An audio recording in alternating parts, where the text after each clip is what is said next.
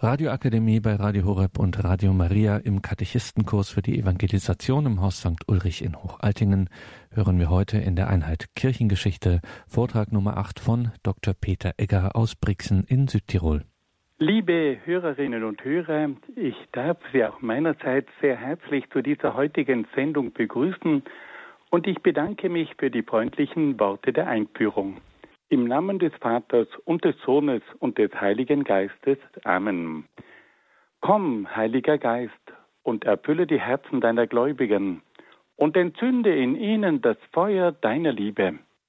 Sende aus deinen Geist und alles wird neu geschaffen und du wirst das Angesicht der Erde erneuern.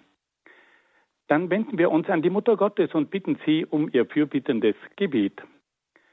Gegrüßet seist du, Maria, voll der Gnade. Der Herr ist mit dir.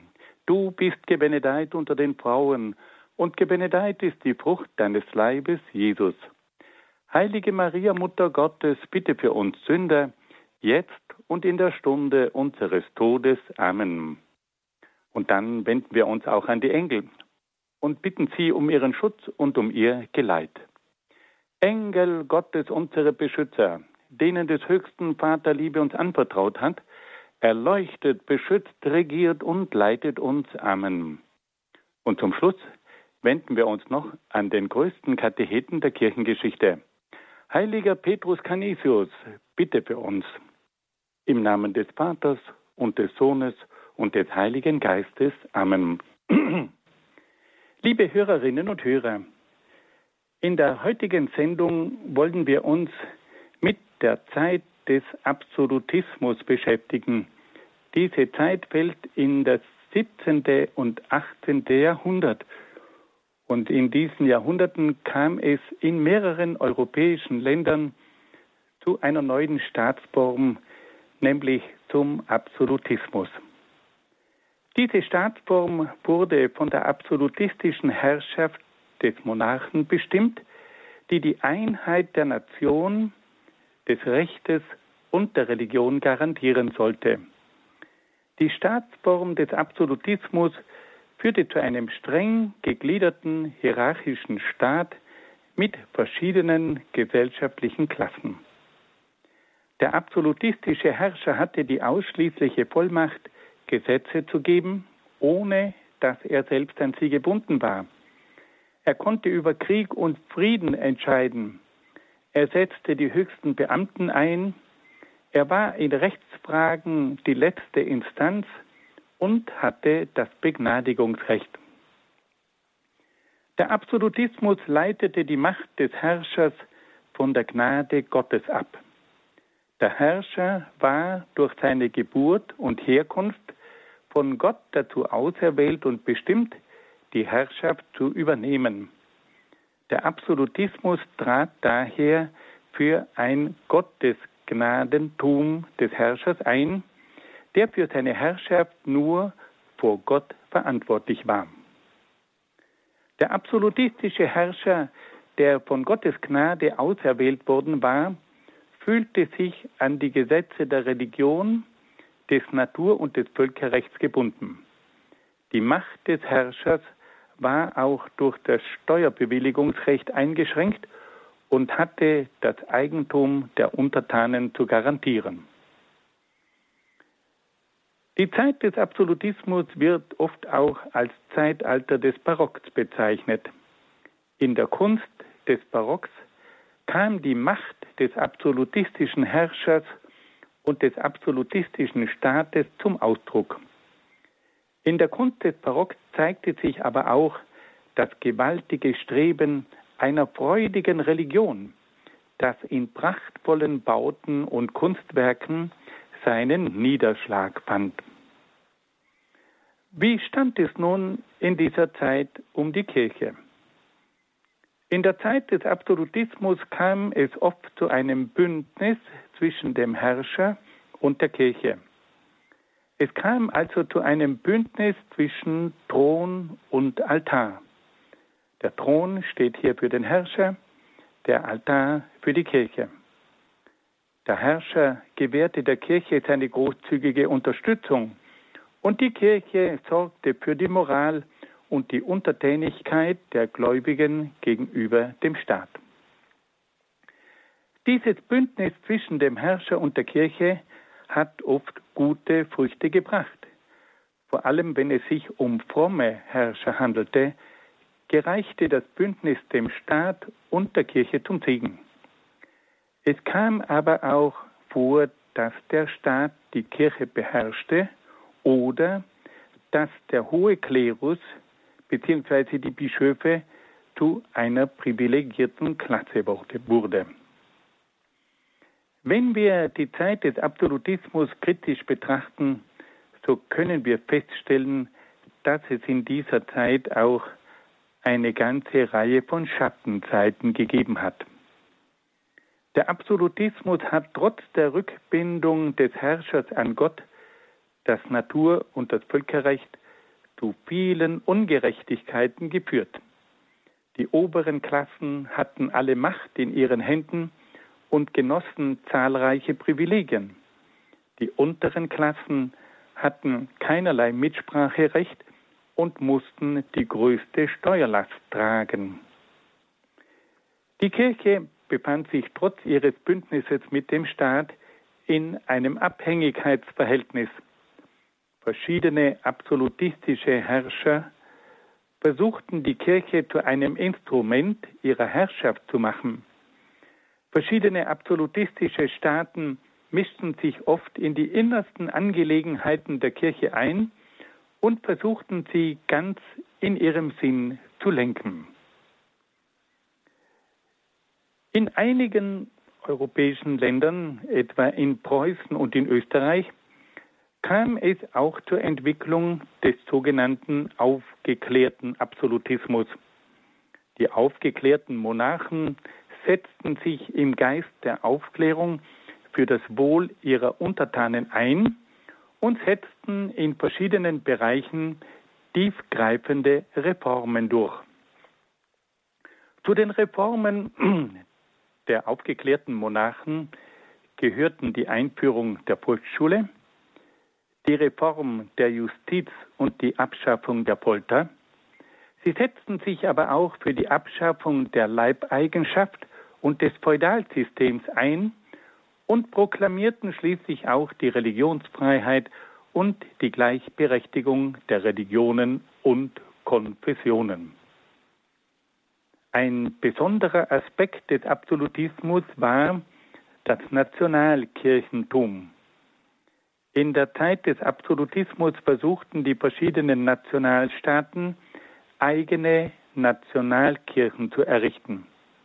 Das Ziel war oft die Loslösung der nationalen Kirchen von Rom und die Unterwerfung der Kirche unter die Herrschaft des absolutistischen Regimes. In vielen Bereichen kam es auch zu einer Einmischung des Staates in innerkirchliche Angelegenheiten.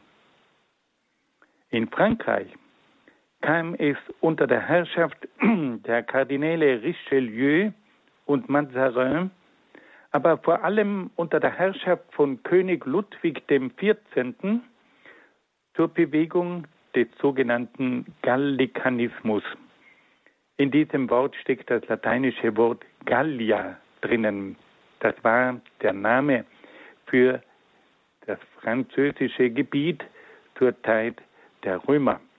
Der Gallikanismus brachte also zum Ausdruck, dass es sich hier um eine französische Nationalkirche handeln sollte. Und diese Bewegung setzte es sich zum Ziel, eine weitgehende Eigenständigkeit der französischen Kirche gegenüber Rom durchzudrücken. Auch in Deutschland entwickelte sich eine Bewegung, die eine Nationalkirche zum Ziel hatte.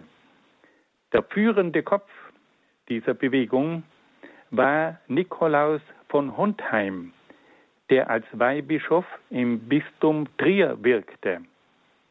Unter dem Decknamen Justinus Febronius verfasste er ein Werk, in dem er seine Gedanken über eine deutsche Nationalkirche darlegte. Und deswegen wird auch diese Bewegung für eine deutsche Nationalkirche mit dem Namen Febronianismus bezeichnet. In Österreich versuchte Kaiser Joseph II. die Landeskirche der absoluten Staatshoheit zu unterstellen. Er griff persönlich in die Gestaltung der Gottesdienste ein. Er verfügte über die kirchlichen Feiertage und legte die Ausbildung der Priester an staatlichen theologischen Fakultäten fest. Unter Joseph II. kam es zur Aufhebung von Hunderten von Klöstern, die nicht im schulischen oder sozialen Bereich tätig waren. Der Kaiser verbot schließlich den direkten Kontakt zwischen den österreichischen Bischöfen und Rom. Fassen wir das einmal noch kurz zusammen. In der Zeit des Absolutismus kam es zu einer neuen Form der Herrschaft. Der Herrscher hatte eine unumschränkte Regierungsgewalt. Er hatte die Gesetzgebung in der Hand, er konnte über Krieg und Frieden entscheiden. Er setzte die höchsten Beamten ein. Er war die letzte Instanz in Rechtsfragen und er hatte das Begnadigungsrecht. In der Zeit des Absolutismus gab es auch das sogenannte Gottesgnadentum. Der König wurde als ein Mensch betrachtet, der von der Gnade Gottes auserwählt war zur Herrschaft. Wir können also sehen, dass es hier zu einer unumschränkten Herrschaft gekommen ist, die sich zwar Gott gegenüber verpflichtet wusste, aber dennoch ohne direkten Kontakt zum Volk herrschen konnte. In dieser Zeit des Absolutismus stand, entstand auch das Bündnis von Thron und Altar.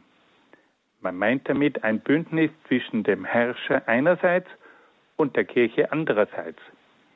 Dieses Bündnis kam in manchen Zeiten dem gegenseitigen Bedürfnis nach Unterstützung entgegen. Der Herrscher unterstützte die Kirche und die Kirche unterstützte ihrerseits den Herrscher. Aber dieses System hatte oft auch große Nachteile. Die Kirche geriet oft in eine große Abhängigkeit vom Staat, aber es gab auch umgekehrt manchmal den Fall, dass die, der höhere Klerus zu einer privilegierten Klasse wurde. Wir haben dann auch noch kurz gesprochen von den Schattenseiten des Absolutismus von der absolutistischen Herrschaft des Monarchen, von den Privilegien des Adels, von einem völligen Mangel an Mitspracherecht der unteren Klassen. Alles das spricht gegen den Absolutismus der damaligen Zeit. Trotzdem hat es auch den Versuch eines aufgeklärten Absolutismus gegeben. Bei diesem aufgeklärten Absolutismus bemühte sich der Herrscher um das Wohl des Volkes. Es kam zu verschiedenen Reformen im Bildungswesen, in der Justiz, in der gesamten Ordnung der Gesellschaft. Es kam aber auch zur Erklärung der Religionsfreiheit und zur Gleichberechtigung der Religionen und der Konfessionen. Und schließlich wollen wir beim Absolutismus auch noch auf das sogenannte Nationalkirchentum hinweisen, auf den Gallikanismus in Frankreich, auf den Febronianismus in Deutschland und auf den Josephinismus in Österreich. Wir kommen nun zu einem weiteren Abschnitt unserer Sendung und da wollten wir uns nun die Kirche in der Zeit des, der Aufklärung und der französischen Revolution betrachten. Im 17. und 18. Jahrhundert entwickelte sich die Philosophie der Aufklärung die zu einer revolutionären Veränderung sämtlicher Bereiche führte. Die Aufklärung führte schließlich zur französischen Revolution, die auch auf die christliche Religion und die katholische Kirche gewaltige Auswirkungen hatte. Welche Vorstellung entwickelte die Aufklärung über die Religion? Die Aufklärung anerkannte nur jene religiösen Lehren, die durch die Vernunft begründet werden können. Diese Religion innerhalb der Grenzen der Vernunft führte dazu, dass die meisten Aufklärer dem Deismus anhingen, bei dem Gott nur als Schöpfergott gesehen wird. Es gab aber auch viele Aufklärer, die sich zum Pantheismus bekannten, bei dem Gott identisch mit der Natur ist. Und es gab auch schon verschiedene Vertreter einer atheistischen Weltanschauung. Die Aufklärung anerkannte, anerkannte nur jene religiösen Lehren, die der natürlichen Vernunft einsichtig sind. Sie anerkannte also nur eine natürliche Religion und lehnte jede übernatürliche Offenbarungsreligion ab. Bei den Offenbarungsreligionen geht es um solche Religionen, die auf eine übernatürliche Offenbarung Gottes zurückgreifen. Und solche Offenbarungsreligionen sind zum Beispiel das Judentum, das Christentum und der Islam. Diese Art von Religion, die sich auf eine Offenbarung stützte, wurde also von der Aufklärung abgelehnt. Die Aufklärung forderte dann in religiöser Hinsicht auch die gegenseitige Toleranz da alle Religionen im Grunde an denselben Gott glauben, so die Aufklärung, seien alle Religionen gleichbedeutend und gleichberechtigt. Die Aufklärung betrachtete die Religionen als verschiedene Wege, die alle zu demselben Ziel führen. Die Aufklärung forderte auch die Gedankenfreiheit und erlaubte aus diesem Grund nur relative Meinungen. Die Aufklärung lehnte jeden Anspruch auf den vermeintlichen Besitz der vollen Wahrheit ab. Aus diesem Grund lehnte die Aufklärung auch den Anspruch des Christentums ab, im Besitz der vollen Wahrheit zu sein. Wir sehen also, dass die Aufklärung zu einem völlig neuen Verständnis der Religion geführt hat Sie wollte nur eine Religion anerkennen, die sie mit Hilfe der Vernunft erkennen und begründen konnte. Im Rahmen der Aufklärung gab es dann auch die Bewegung der sogenannten Freidenker. Und die betrachteten das Christentum als eine Religion, die mit der Vernunft unvereinbar war. Sie lehnten eine Offenbarung und ein Eingreifen Gottes in die Geschichte radikal ab. Sie bekämpften das Christentum als irrationalen Aberglauben. Die radikalen Aufklärer erhoben auch massive Anklagen gegen die Kirche. Sie warfen der Kirche vor, eine Stätte des Aberglaubens und der Volksverdummung zu sein. Sie klagten die Kirche aber auch an, dass sie eine Verbündete des Absolutismus sei und dazu beitrage, das Volk in Abhängigkeit und Unfreiheit zu halten. Die radikale Aufklärung verlangte die Vernichtung der Kirche. Denis Diderot erklärte, die Menschen werden niemals frei sein, bis man nicht den letzten König mit den Eingeweiden des letzten Priesters erdrosselt hat. Ich wiederhole, die Menschen werden niemals frei sein, bis man nicht den letzten König mit den Eingeweiden des letzten Priesters erdrosselt hat. Von dem bekannten Philosophen Voltaire stammt der bekannte Kampfruf gegen die Kirche Écrasez l'enfant, zermalmt die Niederträchtige. Das alles sind Ausdrücke von einer Philosophie, bei der man spürt, dass sie dem christlichen Glauben und der Kirche feindselig gegenübersteht. Nun kommen wir zur Französischen Revolution. Als es im Jahr 1789 zum Ausbruch der Französischen Revolution kam, stellte sich die Kirche zunächst auf die Seite des dritten Standes, dem die Bürger und Bauern angehörten. Als aber die radikalen Kräfte der Revolution die Einziehung der Kirchengüter forderten, um damit die Staatsschulden zu bezahlen, kam es zum Konflikt zwischen den Revolutionären und der Kirche. Die neue Verfassung der Revolutionäre führte zur völligen Unterwerfung der Kirche und zu ihrer Trennung von Rom. Viele Priester weigerten sich, den Eid auf die neue Verfassung abzulegen. Darauf kam es zur Verfolgung des romtreuen Klerus. 40.000 Priester wurden eingekerkert. Unzählige Priester wurden in die Strafkolonien in Mittelamerika deportiert. Tausende Priester wurden hingerichtet. Im Jahr 1791 kam es zur offiziellen Abschaffung des Christentums und zur Einführung der Religion der Vernunft. In der Kirche von Notre Dame in Paris wurde auf dem Hauptaltar eine Hure als Göttin der Vernunft verehrt. Es kam zur Abschaffung der christlichen Zeitrechnung und der kirchlichen Feiertage. Während der Französischen Revolution kam es in der Region der Vendée im Südwesten von Frankreich zum Aufstand gegen die religiöse Unterdrückung. Darauf wurden die Katholiken im Auftrag der Regierung von den berüchtigten Totenkopfkommandos verfolgt. 117.000 Personen wurden zum Teil auf bestialische Weise umgebracht.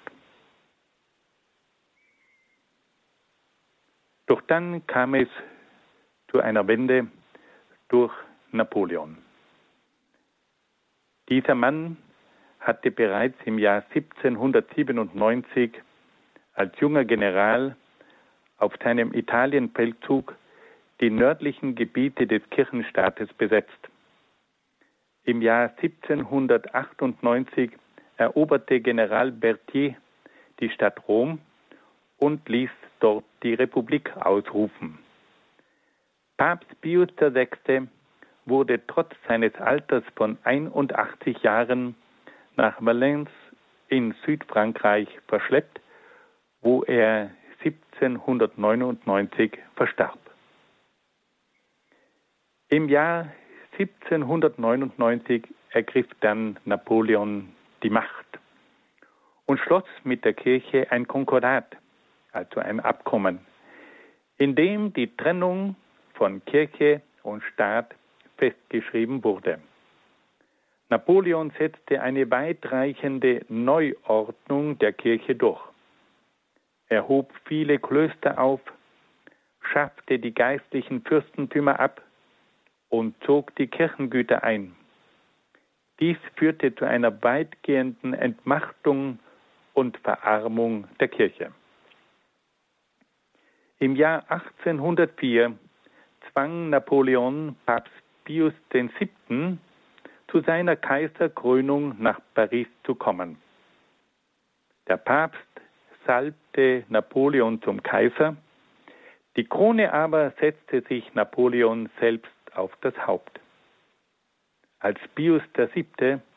in den folgenden Jahren Napoleon Widerstand leistete, besetzten die Franzosen erneut die Stadt Rom und den Kirchenstaat und verschleppten Pius VII. nach Fontainebleau in Frankreich. Dort musste der Papst bis zum Sturz von Napoleon im Jahr 1815 ausharren. Fassen wir das noch einmal ganz kurz zusammen.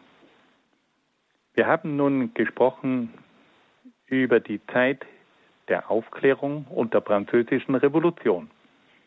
Wir haben ganz kurz einige Grundzüge der aufklärerischen Philosophie im Hinblick auf die Religion kennengelernt. Die aufklärerische Philosophie anerkannte nur eine Religion, die man mit Hilfe der Vernunft begründen konnte. Die aufklärerische Philosophie wandte sich dem Deismus zu, bei dem Gott nur als Schöpfergott gesehen wird. Sie sprach sich für den Pantheismus aus, bei dem Gott mit der Natur gleichgesetzt wird. Und schließlich gab es auch schon verschiedene Vertreter des Atheismus. Die Aufklärung lehnte eine Offenbarungsreligion ab. Sie erklärte die Relativität aller Religionen und sie wandte sich gegen eine absolute Wahrheit, weil man nur durch die relativen Meinungen die Gedankenfreiheit bewahren könne. In der Zeit der Aufklärung kam es auch zur Entwicklung des Freidenkertums und das Freidenkertum bekämpfte das Christentum als eine irrationale Religion. Es kam zu verschiedenen Anklagen gegen die Kirche und das erklärte Ziel des Freidenkertums war oft die Eliminierung der Kirche. In der Zeit der Französischen Revolution kam es auch zu einer großen Verfolgung der Kirche. Es kam zur Einziehung der Kirchengüter, es kam zur Verfolgung der Priester die Rom treu geblieben waren. Es kam schließlich zur Abschaffung des Christentums und zum großen Aufstand der Katholiken in der Region der Vendée. Schließlich haben wir auch noch auf die Verfolgung der Kirche unter Napoleon hingewiesen, wie er den Kirchenstaat besetzte, wie er den alten Papst Pius VI. nach Frankreich verschleppte dann hörten wir von der Trennung von Kirche und Staat und schließlich auch von der Verschleppung von Papst Pius VII. nach Frankreich. Wir wollen uns nun der Epoche nach Napoleon zuwenden. Nach dem Sturz Napoleons kam es beim Wiener Kongress im Jahr 1815 zur sogenannten Restauration das heißt zur Wiederherstellung der früheren politischen Verhältnisse auf der Grundlage einer konstitutionellen Monarchie. In den katholischen Ländern gewann die Kirche ihren Einfluss weitgehend zurück und wurde wieder zur Verbündeten des Throns. Die römische Kirche versuchte mit vielen Ländern ein Konkordat zu schließen, um das Verhältnis zwischen der katholischen Kirche und den einzelnen Ländern neu zu ordnen. Die Kirche verzichtete auf die ehemaligen Kirchengüter, erhielt aber vom Staat gewisse Unterstützungen. In manchen Ländern blieb das alte Staatskirchentum erhalten. In der Zeit nach Napoleon kam es auch zum Beginn einer neuen kulturellen Epoche. Nach den Wirren der Aufklärung und des Antiklerikalismus kam es zu einem Wiedererwachen des religiösen Geistes. Durch die neue kulturelle Strömung der Romantik kam es zu einer neuen Wertschätzung der Religion. Die Romantiker hatten eine Vorliebe für das Mittelalter und entdeckten über die großen Werke der mittelalterlichen Kunst und Dichtung auch den Geist des Katholizismus. In Deutschland entstanden katholische Kreise, in denen sich gebildete Männer und Frauen trafen. Diese Kreise wirkten in religiöser und kultureller Hinsicht sehr segensreich. Bekannte Gestalten waren die Schriftsteller Clemens Brentano und Josef von Görres sowie der große Pastoraltheologe Johann Michael Seiler. Auch in Österreich kam es zur Entstehung von katholischen Kreisen. In Wien traf sich ein großer Kreis um Pater Clemens Maria Hofbauer, dem die Dichter Friedrich von Schlegel und Josef von Eichendorff, der Maler Philipp Veit und der Volkswirtschaftler Adam Müller angehörten. Nach dem Wiener Kongress entwickelten sich auch die zwei großen Strömungen des Liberalismus und des Nationalismus. Die Bürger der führenden europäischen Staaten strebten nach mehr bürgerlichen Rechten und nach mehr Demokratie. Gleichzeitig strebten mehrere europäische Nationen nach einem eigenen Nationalstaat. Wie stand nun der Liberalismus und der Nationalismus zu Religion und Kirche? Der Liberalismus vertrat in religiöser Hinsicht einen freidenkerischen Standpunkt und betrachtete die katholische Kirche als eine Macht, die sich gegen die Demokratie stellte. Der Nationalismus hingegen lehnte die katholische Kirche als eine übernationale Institution ab und wollte sie dem Nationalstaat unterordnen. Der damalige Papst Pius IX. stand anfangs gewissen Forderungen des Liberalismus offen gegenüber, musste dann aber sehr bald erfahren, dass hier auch radikale Kräfte am Werk waren, die die Kirche bekämpften. Pius IX. zeigte auch Verständnis für die nationale Einigung Italiens, war aber gleichzeitig durch den Kirchenstaat gebunden. Es gab damals in Italien verschiedene politische Geheimbünde, die der Kirche feindlich gegenüberstanden. Ebenso waren auch die führenden Männer des Risorgimento, also der Bewegung für die Einigung Italiens, wie Camillo Cavour, Giuseppe Garibaldi und Giuseppe Mazzini, erklärte Feinde der Kirche. Sie bekämpften die Kirche mit allen Mitteln und versuchten, die Kirche aus dem öffentlichen Leben zu verbannen. Schließlich wurde die Kirche im Jahr 1870 durch die Eroberung des Kirchenstaates von Seiten des italienischen Nationalstaates gewaltsam ihrer weltlichen Macht beraubt. In der Folge kam es zu einem jahrzehntelangen Rückzug der Kirche aus der aktiven Politik. Papst Pius IX. bezeichnete sich als Gefangenen des Vatikans.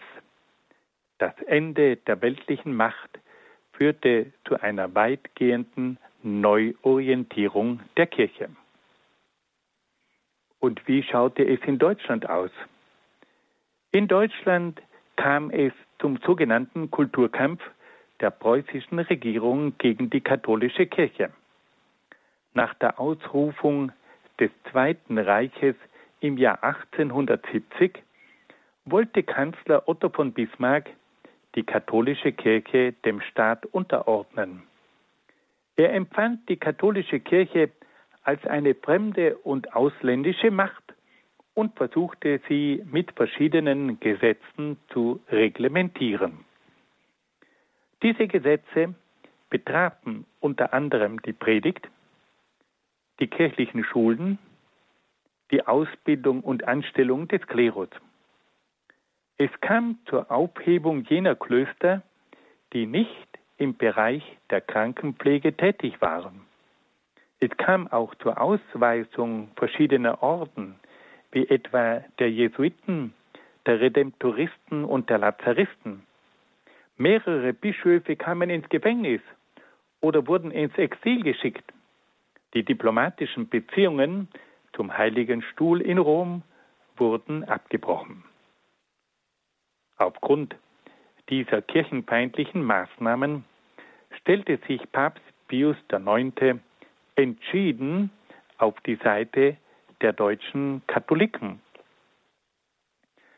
Er versuchte eine eigene Enzyklika zu verfassen, um auf diese Art und Weise die kirchenfeindlichen Maßnahmen der preußischen Regierung klar zur Kenntnis zu bringen.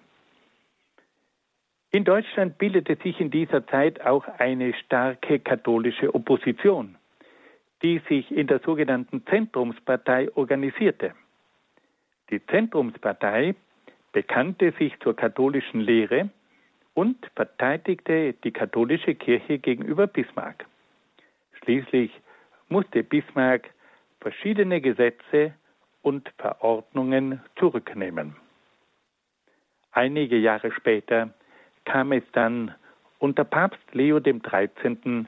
zu einer Annäherung zwischen Rom und der preußischen Regierung, die zur Wiederaufnahme der diplomatischen Beziehungen zwischen dem Heiligen Stuhl und Berlin führten. Schließlich kam es zu einer endgültigen Beilegung des Konfliktes. Fassen wir das noch einmal ganz kurz zusammen. Wir haben nun gehört, dass es nach der Ära von Napoleon zu einer Restauration gekommen ist. Es kam zur Wiederherstellung der früheren politischen Verhältnisse. Es kam zur Rückkehr der Monarchie und es kam auch wieder zu einem Bündnis zwischen dem Staat und der Kirche. In diese Zeit fällt aber auch ein Neubeginn in kultureller Hinsicht. Nach der Aufklärung folgte nun die kulturelle Strömung der Romantik. Und die Romantik eröffnete einen neuen Zugang zur Religion. Es entstand nun wieder ein Interesse für die Religion, die das Innere des Menschen erfasst. Und es bildeten sich nun große katholische Kreise mit vielen prominenten Anhängern. Solche Kreise gab es in Deutschland, aber auch in Österreich. Dann haben wir darüber gesprochen, dass es in der Zeit nach Napoleon zur Entstehung des Liberalismus und des Nationalismus gekommen ist. Der Liberalismus bemühte sich um mehr Freiheiten in der Politik und er setzte sich vor allem für eine Erweiterung der Demokratie ein. Der Nationalismus hingegen führte dazu, dass verschiedene Völker um ihre nationale Unabhängigkeit kämpften. Der Liberalismus stand der Kirche feindlich gegenüber und betrachtete die Kirche als ein Hindernis für die Entfaltung der Demokratie. Der Nationalismus hingegen betrachtete die Kirche als eine übernationale Institution und sah die Kirche vor allem in Italien als ein Hindernis für die Einigung des Stiefellandes. Wir können also sagen, dass in dieser Zeit große geistige Strömungen am Werk waren. Der Liberalismus und der Nationalismus. Und diese zwei Bewegungen setzten große Kräfte frei und hatten auch immer wieder problematische Konsequenzen für die Kirche. Und schließlich haben wir dann auch noch vom Kulturkampf gesprochen. In Deutschland kam es in Preußen zu einer Auseinandersetzung zwischen der preußischen Regierung unter Otto von Bismarck und der katholischen Kirche. Preußen betrachtete die Kirche als eine fremde und ausländische Macht und versuchte sie durch verschiedene Gesetzgebungen zu reglementieren. Dagegen gab es dann eine große Opposition. Es entstand damals in Deutschland die Zentrumspartei, und es gab auch Unterstützung von Seiten des Papstes. Schließlich gelang es dann unter dem Papst Leo XIII.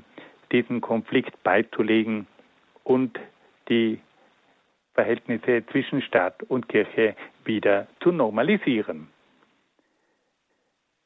Liebe Hörerinnen und Hörer, im letzten Teil dieser Sendung wollen wir über das Erste Vatikanische Konzil sprechen, das in den Jahren 1870-71 in Rom stattgefunden hat. Der damalige Papst Pius IX. wollte die aktuellen Fragen und Probleme der Kirche mit Hilfe eines Konzils erörtern und lösen. Er beriet sich deshalb mit vielen Kardinälen und Bischöfen und erhielt deren Zustimmung zur Einberufung eines Konzils. Er konsultierte auch die römische Kurie, die dem Konzil eher abgeneigt war. Die Ankündigung des Konzils erfolgte anlässlich der Gedenkfeier des Martyriums der Apostel Petrus und Paulus im Jahr 1867. Am 8. Dezember 1869 begann dann das 20. Allgemeine Konzil, das unter dem Namen Erstes Vatikanisches Konzil in die Kirchengeschichte eingegangen ist. An diesem Konzil nahmen über 700 Bischöfe aus aller Welt teil. Das Konzil wollte sich in erster Linie mit der Konstitution, also mit der Verfassung und dem Aufbau der Kirche befassen. Angesichts der nationalkirchlichen Bewegungen und der kirchenfeindlichen Weltanschauungen, die die Institution und die Einheit der Kirche in Frage stellten, wollte die Kirche ihre Konstitution klar und deutlich definieren. Das Konzil bemühte sich im Sinne der Katholizität, also der Allumfassendheit der Kirche, um eine weltweite Organisation der Kirche. Es setzte sich für eine zentralistische Verfassung der Kirche ein, um auf diese Weise die weltweite Einheit der Kirche zu garantieren und die Aufsplitterung der Kirche in einzelne Nationalkirchen zu verhindern. Das Konzil beabsichtigte, die Einheit der Kirche vor allem durch die zentrale Bedeutung des Papstes zu sichern. Der Papst sollte der oberste Lehrer, Priester und Hirte der gesamten Kirche sein.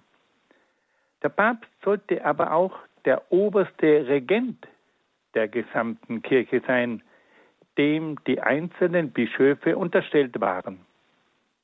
Durch diese Regentschaft des Papstes sollte es zu einer straffen Hierarchie und zu einer einheitlichen Leitung der Kirche kommen.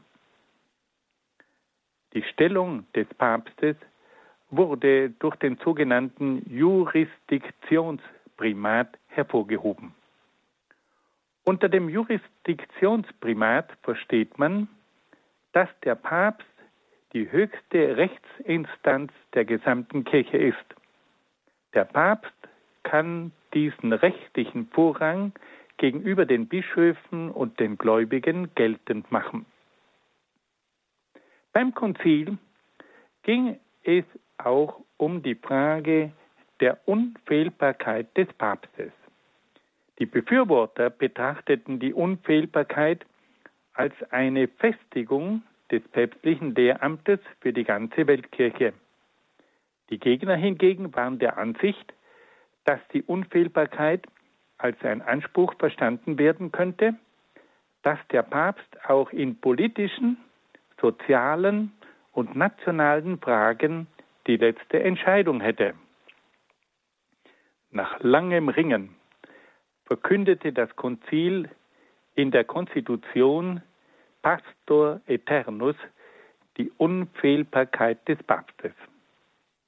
In diesem Dokument wird erklärt, dass der Papst unfehlbar sei, wenn er in Glaubens- und Sittenfragen ex cathedra, also von seinem päpstlichen Lehrstuhl aus, ein Dogma verkündet. Die Unfehlbarkeit betrifft aber nicht die politischen, sozialen und nationalen Entscheidungen des Papstes. Man hat also hier sehr klar die Unfehlbarkeit definiert und erklärt, dass die Unfehlbarkeit sich nur auf Glaubens- und Sittenfragen beschränkt, dass es sich um eine offizielle Erklärung handeln müsse, eine Ex-Cathedra-Erklärung, und dass nur auf diese Art und Weise es zu einem unfehlbaren Dogma kommen kann. Die politischen, sozialen und nationalen Entscheidungen des Papstes fallen also nicht unter die Unfehlbarkeit und auch der persönliche Lebenswandel des Papstes ist damit nicht gemeint. Dann kam es noch zu einer weiteren Frage auf dem Konzil. Es setzte sich mit der schwierigen Frage der natürlichen Gotteserkenntnis auseinander. Der aufklärerische Skeptizismus vertrat nämlich den Standpunkt, dass man Gott nicht mit Hilfe der natürlichen Vernunft erkennen könne. Aber auch der protestantische Fideismus erklärte, dass die Wahrheit nur im Licht des Glaubens erkannt werden könne. Das Konzil erklärte, dass es sehr wohl möglich sei, Gott mit Hilfe der natürlichen Vernunft aus den geschaffenen Dingen zu erkennen. Die Kirche widersprach mit dieser Lehre dem aufklärerischen Skeptizismus und dem protestantischen Fideismus. Die Kirche berief sich dabei vor allem auf die Lehre des Apostels Paulus im Römerbrief. Und dort heißt es, denn was man von Gott erkennen kann, ist ihnen offenbar. Gott hat es ihnen offenbart. Seit der Erschaffung der Welt wird seine unsichtbare Wirklichkeit an den Werken der Schöpfung mit der Vernunft wahrgenommen. Seine ewige Macht und Gottheit. Daher sind sie unentschuldbar. Paulus hat also darauf hingewiesen, dass es möglich sei, Gott aus den Werken zu erkennen. Und auf diese Stelle im Römerbrief 1, 19 bis 20 hat sich auch das Konzil berufen. Nun kommen wir noch zum Ende des Konzils. Das Konzil befand sich noch inmitten intensiver Debatten, als im Jahr 1870 der deutsch-französische Krieg ausbrach. Viele Bischöfe aus Frankreich und Deutschland zogen es vor, in ihre Diözesen zurückzukehren. Aufgrund der weiteren Entwicklungen des Krieges blieben dann die Bischöfe in ihren Ländern. Am 20. September 1870 kam es zum Einmarsch der italienischen Truppen in Rom. Die Besetzung Roms führte zur Beendigung des Konzils. Am 20. Oktober 1870 verkündete Papst Pius IX. die Vertagung des Konzils auf unbestimmte Zeit. Es kam dann zu keiner weiteren Einberufung der Konzilsväter. Nach dem Konzil kam es in Deutschland und in anderen Ländern zur Abspaltung der Altkatholiken, die den Primat und die Unfehlbarkeit des Papstes nicht anerkennen wollten. Der führende Vertreter der Altkatholiken war Ignaz Döllinger, der sich bereits während des Konzils vehement gegen den Primat und die Unfehlbarkeit des Papstes ausgesprochen hatte. Die Altkatholiken wandten sich gegen die Bewegung des Ultramontanismus, der sich am Papst in Rom orientierte. Ultramontan bedeutet jenseits der Berge. Der Papst residiert aus deutscher Sicht jenseits der Alpen in Rom. Und nun verkündeten die Altkatholiken, dass sie dieser Bewegung des Ultramontanismus die sich am Papst, der sich jenseits der Berge befindet, orientiert. Die Altkatholiken gründeten eigene Nationalkirchen in den Niederlanden, in Deutschland, in Österreich, in Tschechien, Polen und in der Schweiz. Fassen wir das noch einmal ganz kurz zusammen. Wir haben nun über das Erste Vatikanische Konzil gesprochen. Und da haben wir gehört, dass dieses Konzil von Papst Pius IX. einberufen wurde. Das Konzil begann im Jahr 1869 und endete im Jahr 1870. Zu diesem Konzil waren 700 Bischöfe aus aller Welt erschienen. Bei diesem Konzil ging es zunächst um die Verfassung der Kirche. Und im Angesicht verschiedener Anfeindungen legte die Kirche darauf Wert, eine gefestigte Kirche zu definieren. Und so kam es nun zu einer zentralistischen und hierarchischen Konstitution der Kirche. Es wurde dann auch Wert gelegt, darauf Wert gelegt, den Vorrang des Papstes zu betonen. Es kam zum Jurisdiktionsprimat, der dem Papst die Rolle des obersten Regenten zuordnet. Es kam auch zur Unfehlbarkeit des Papstes. Diese Unfehlbarkeit wurde aber ganz klar definiert und eingeschränkt auf die Glaubens- und Sittenfragen und setzte auch eine Ex-Cathedra-Erklärung voraus. Dann kam es auch noch zur Streitfrage bezüglich der natürlichen Gotteserkenntnis. Ist die menschliche Vernunft imstande, Gott zu erkennen oder ist das nicht möglich? Das, die skeptische Aufklärung hat ja das in Frage gestellt und die protestantische Bewegung des Fideismus hatte erklärt, dass man Gott nur im Lichte des Glaubens erkennen könnte. Dagegen nahm das Konzil Stellung und sagte, dass es sehr wohl möglich sei, Gott mit Hilfe der natürlichen Vernunft zu erkennen. Und schließlich haben wir dann vom dramatischen Ende des Konzils gehört. Wir haben gehört, dass es durch den Ausbruch des deutsch-französischen Krieges im Jahr 1870 zu einer fluchtartigen Rückkehr verschiedener Bischöfe gekommen ist und dass dann die Besetzung von Rom und des Kirchenstaates durch die italienischen Truppen das Konzil endgültig beendet haben. Nach dem Konzil kam es dann zur Abspaltung der Altkatholiken. Dabei handelte es sich um eine Gruppe, die nicht bereit war, den Primat und die Unfehlbarkeit des Papstes zu akzeptieren. Die Altkatholiken gründeten dann in verschiedenen europäischen Ländern nationale Kirchen. Ganz zum Schluss wollen wir noch kurz darauf hinweisen, was wir heute kurz besprochen haben. Wir haben also heute über die Kirche in der Zeit des Absolutismus einiges gehört. Dann haben wir die Kirche in der Zeit der Aufklärung und der französischen Revolution und in der Zeit von Napoleon etwas durchleuchtet. Dann kam es, ging es um die Zeit der Kirche in der Zeit nach Napoleon. Da ging es um die Restauration, den Liberalismus und den Nationalismus. Und schließlich haben wir dann noch auch einiges gehört über die Zeit des Ersten Vatikanischen Konzils. Liebe Hörerinnen und Hörer, das war heute eine geballte Ladung. Aber ich hoffe, dass doch einiges von diesen Überlegungen bei Ihnen gut angekommen ist. Ich danke Ihnen jedenfalls sehr, sehr herzlich für Ihr konzentriertes Mitdenken. Ich wünsche Ihnen alles Gute und Gottes besonderen Segen. In der heutigen Radioakademie bei Radio Horeb und Radio Maria hörten Sie Dr. Peter Egger aus Brixen in Südtirol. Vortrag Nummer 8 seiner Lehreinheit Kirchengeschichte war das im Katechistenkurs für die Evangelisation im Haus St. Ulrich in Hochaltingen. Davon gibt es CD und Podcast auf horeb.org. Dem Online-Auftritt von Radio Horeb steht dazu Näheres horeb.org.